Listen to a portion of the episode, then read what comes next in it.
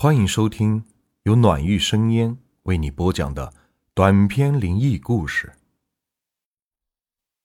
今天的故事名字叫《青龙偃月豆腐道》，作者老小虎。烧香供奉也不是乱来的，一定要搞清楚始末缘由，要不出了岔子，受苦的可就是你自己了。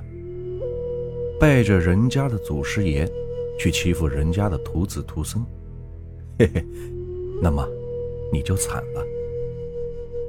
认识贾洪波的人都知道，他只有九根手指，谁也不知道他怎么就丢了左手的食指。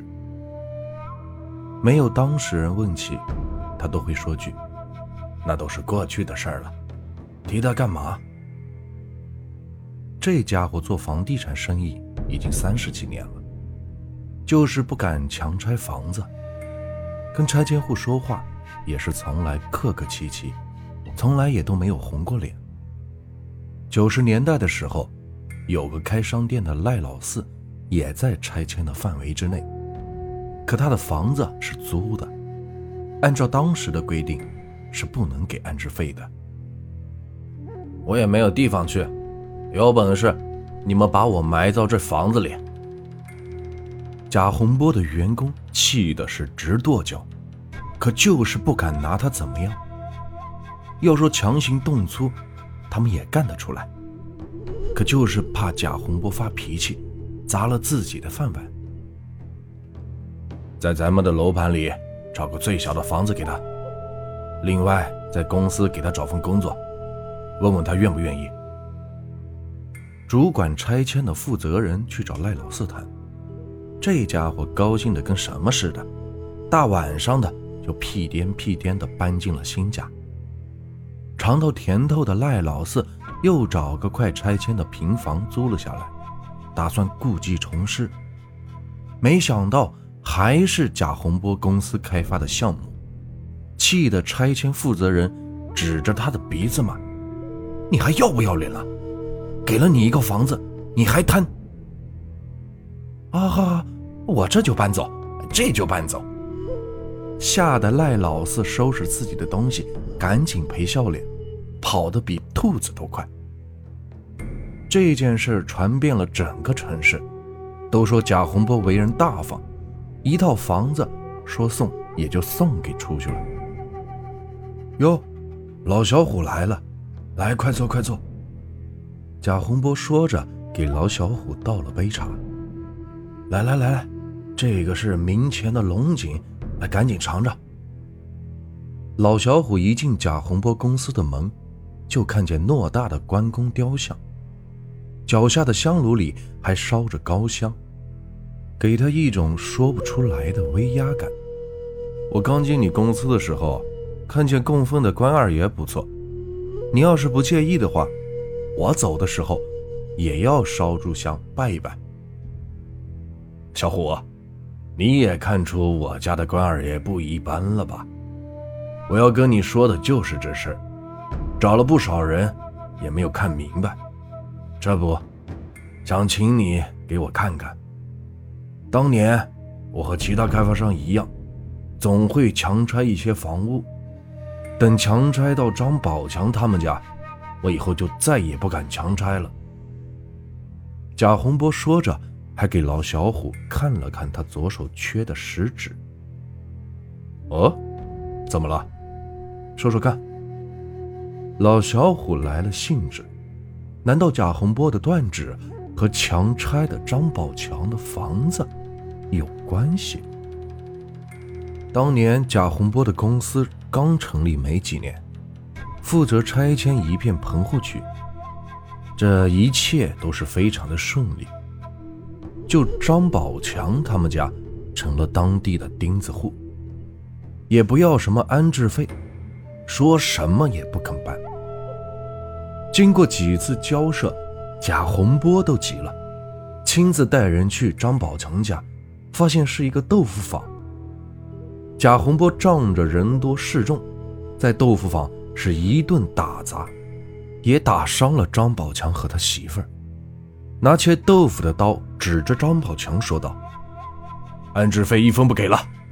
今天你们就从这里滚出去，不然打断你们的腿。张宝强正被两个人按着，刚要点头，贾洪波握着的豆腐刀的右手突然不受控制，竟弯了回来，刀尖对着自己的喉咙。救救救命啊！贾洪波被吓得是脸色惨白，他看见刀上还沾着黄豆皮和绿豆芽，低声的呼救，想提醒同伴。贾总，干嘛拿着刀对着自己呀？别废话，快把刀抢下来，我控制不住身体了。贾洪波躲避着刀尖脖子弯出个不可思议的弧度，同伴赶紧上去抢刀。贾洪波突然把刀直劈向一个同伴，那同伴被他劈出一道很浅的伤口，这些人脸都吓白了。今天看你七行八事，打砸良善，念你初犯，饶你命，只切断你一根手指，以示惩戒。以后再敢胡作非为，当心你的狗命。贾洪波竟然稀里糊涂的自己说了出了这番话，还把自己的左手放在了桌子上，右手持刀往下一剁，他的食指便被硬生生的切掉了。断掉的食指竟然像有生命一样，蠕动到转动的磨盘里边，连骨带肉的磨个粉碎。鲜血像自来水似的往下淌，贾洪波捏着伤口跑出了张宝强的家，包扎好回到了公司，他才发现，关二爷的青龙夜苑大刀上，竟然蹭上了鲜血。那后来呢？张宝强的豆腐坊到底拆没拆啊？老小虎听贾洪波讲完。他更关心张宝强的豆腐坊了，哪还敢拆呀？后来，我也找他谈了下，才知道，他一分安置费都不想要，就想让我找个地方给他重开个豆腐坊。我投资，他出技术，开了个豆腐品的加工厂，我们五五分账。哎，别说，还挺赚钱的。老小虎摇摇头。这事闹的，有话干嘛就不能好好说呢？这样双赢多好啊！哎，可我就弄不明白，当初我为什么会鬼使神差的切断了自己的一根手指头？贾洪波看着早已愈合的伤口，一直发呆。你欺负人家的徒子徒孙，切断你一根手指，都算便宜你了。老小虎给他一句解释，贾洪波压根儿就是没有听明白。你说什么？如果我没有猜错的话，张宝强的家里应该也供着关羽。对对对对，后来我才知道，他家也有个关羽的雕像。贾洪波立刻来了精神。要不你给我说说，当年到底是怎么回事？这么多年，我因为这事都快魔怔了。行，我告诉你这是怎么回事。东汉末年，河东的谢县有个名医，人称夏先生，和华佗还有师生名分。原本在城里开了个医馆，后来听说母亲逝世，回家奔丧，守孝了三年。乡下有个财主姓王。颇有点家资，就是人过中年还没有一儿半女。王夫人总劝财主说：“要不你娶个小的吧，生个一儿半女的，家里也热闹点。你和我辛苦这么多年，咱们不挺好的吗？”王夫人觉得不是个事儿。你要是怕我受委屈，要不咱们点妻怎么样？也让我当回娘，我死也能闭上眼了。王财主想来想去，也没有别的办法，生个孩子就走，媳妇儿也不受委屈。那个时候，女性的地位并不高，有大事着急用钱的人家，就会把媳妇借给有钱人。媳妇给了有钱人，生了孩子，再还给本家，名为典妻，类似于现在的借腹生子。王夫人帮王财主寻找典妻，找了一家。王财主问：“你们家为什么典妻啊？”“，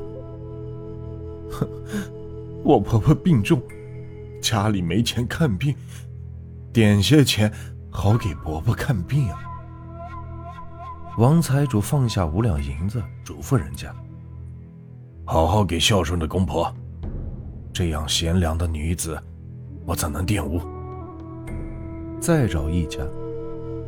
你为什么点妻啊？没等媳妇说话，丈夫先开口了：“我在外面输了点赌债，把媳妇给你换两钱，翻点本。”什么？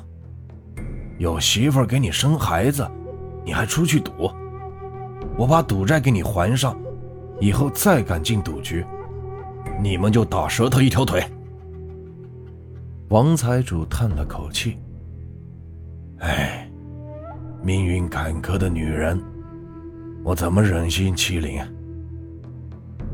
从此，王财主就落下个毛病，看见谁都问别人一句：“哎，能不能把你的媳妇点给我呀？”你个老不正经的，不要脸的！十里八乡的人都知道王财主的事情，也没有人和他计较。有脾气大的，也就骂他两句，他也不生气。王财主那一天看见外出的陶氏回家，心思又动了。这是谁家的女子呀？哦，这是夏先生家的媳妇儿。找人问问，大家愿不愿意点气。王财主说完便回去了，留下两个家丁，你看我，我看你。咱们老爷又要找骂。哎呀，骂就骂吧，也不是一次了，咱们去问问吧。两个家丁怕挨骂，到夏先生家没敢提点气的事只说我们老爷病了，请夏先生去瞧一瞧。夏先生到的时候，王财主把点气的事儿一说，夏先生也不知道王财主的脾气为人，以为王财主是羞辱他，便脱了外衣，瞪着王财主。王财主看见，心里后悔。夏先生里边衣服带着三年的大笑，觉得自己办事唐突，想要赔情。夏先生冷笑出声。姓王的，我今天逃不出去，阴曹地府也会找你算账。说着，夏先生竟然照着王财主家的墙碰了过去，碰得脑浆崩流，死于非命。吓得王财主是赶紧报官，请陶氏过来商议。没想到陶氏竟然怀有身孕。陶氏啊！这事是我不对，你在我家养好身体，我也让家人好好的照顾你，把孩子生下来，也对得起夏兄弟，你看行吗？王老爷，你说的点气，我答应了。等我把孩子生下来，养好身体，这就过门。只求你能容下我们的母子。陶氏见丈夫死了，自己又怀着孩子，只能先把孩子生下来再说。点妻的事不提了，哎，都是我造的孽呀。王财主说着，便找来夫人。我一男人照顾女人不方便，你，你照顾好她。哎，知道了。王夫人也答应的快。孩子降生，陶氏几次想抱着孩子离开，都被家丁挡了回来。想来想去，以为王财主要霸占他，就是越想越怕。找个丫鬟，求他把孩子送到城西做豆腐的老官家，并留下一封血书，拜托他们把孩子养大，自己则吊死在王家的房梁上。接到信儿的王财主赶紧操办陶氏的后事，发现没满月的孩子竟然找不到了。一番调查，小丫头说实话了。夏先生本身对官家就有救命之恩。官家听说仇人上门，说什么也要先保护好孩子，就算搭上命，也不能让他把孩子抱走。关老哥，我是想跟你商量，你看你养活这孩子也不容易，要不我按月送钱，让孩子读书习武，你看行吗？王财主想来想去，陶氏临死前把孩子嘱托给官家照顾。自己又何必强求呢？关姓夫妻给孩子起名关羽，字云长，意思是你们家的事儿说来话长。在王财主的资助下，关羽熟读春秋，武艺惊人。那年谢县大旱，王财主在地头出重金打了口井，供百姓种园浇地。关姓夫妻也来打水，被王财主拦住。你们豆腐坊用水太费，咱们现在最缺的就是水。要不你们先回去，以后官家的吃喝都由我家出，还不行吗？不行，别人能打，我也能打。别人能打，你就不能打。别人种地，你们家没地，日常的用水。我让人给你送，你就不能打。行，你不让我打，你给我等着。夫妻二人到家，找到关羽就哭。老王家不让咱家打水呀，咱家豆腐坊开不下去了。爹，娘，现在大旱，咱家做豆腐太费水了，不让打水，咱就不打了呗。不打，那咱家以后吃什么？咱们不得饿死呀！关羽笑了，哼，哪能饿死呢？儿子现在长大了，我可以出去干活，养活你们二老。关姓夫妻见两次儿子都不帮自己说话，急了。你知道，你和谁有杀父之仇，夺娘之恨？你不姓关。你姓夏。他们把夏家的事儿添油加醋的说了一遍，又拿出了当年陶氏写的血书。关羽听完心头火起，拿起家里的切豆腐的刀就冲了出去。老两口后悔，想拦已经是来不及了。关羽来到王财主的家，家丁也拦不住他，都知道王财主。把关羽当成自己的儿子看，这是大少爷回来了。找到王财主，一刀砍了脑袋。等再回到关家的时候，发现老两口也已经自杀了。后来关羽樊城中箭，华佗刮骨疗毒，也是看在他亲生父亲夏先生的面子。那，那这和我。我的事有什么关系啊？贾洪波听的是满脸懵逼。